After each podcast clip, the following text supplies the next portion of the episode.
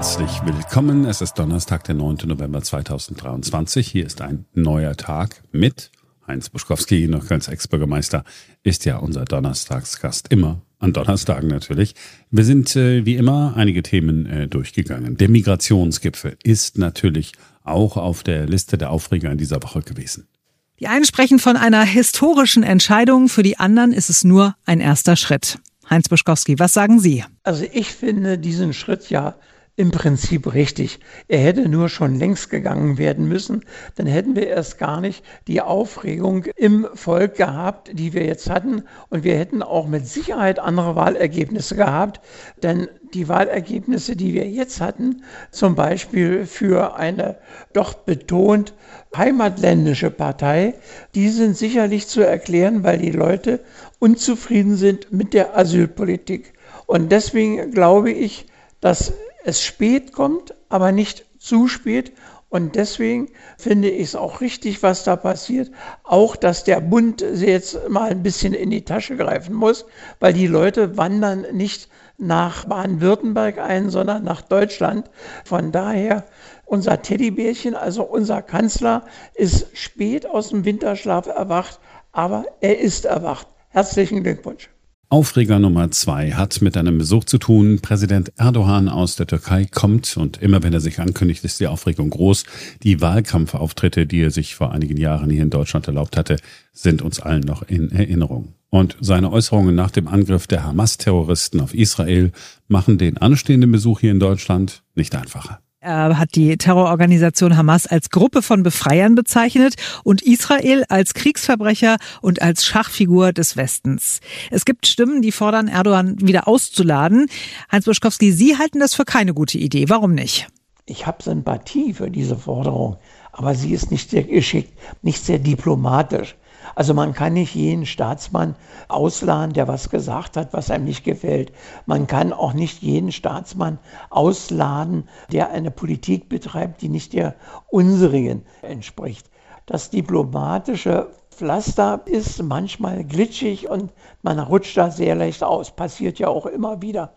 Aber die Staaten müssen trotzdem miteinander auskommen und auch wir müssen mit der Türkei auskommen und wir müssen mit Herrn Erdogan auskommen.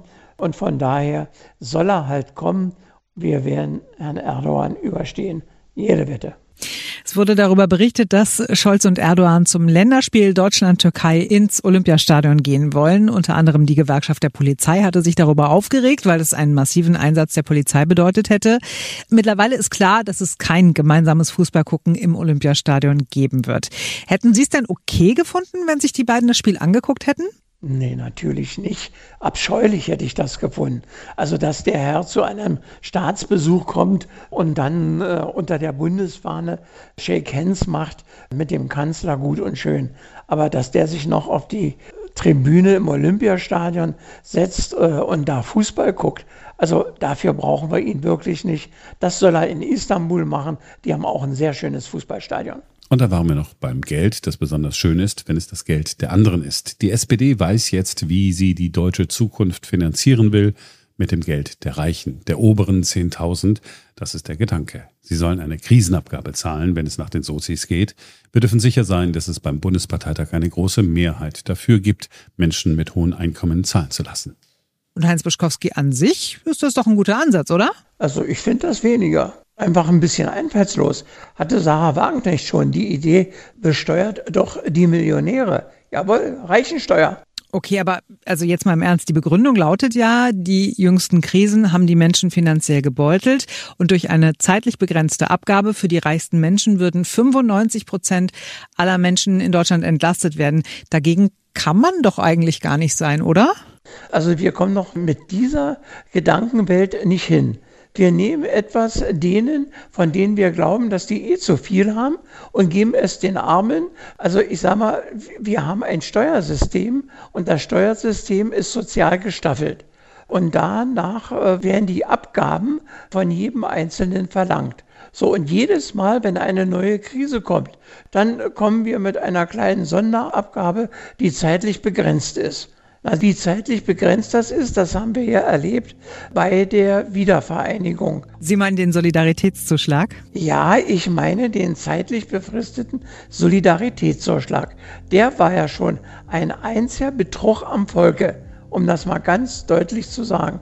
Also ich bin für diese Form der Steuererhebung je nach Bedarf nicht zu haben und würde mich auch immer dagegen aussprechen, auch als SPD-Mitglied. Das war's für heute. Wir sind morgen wieder für euch da, denn dann ist wieder ein neuer Tag.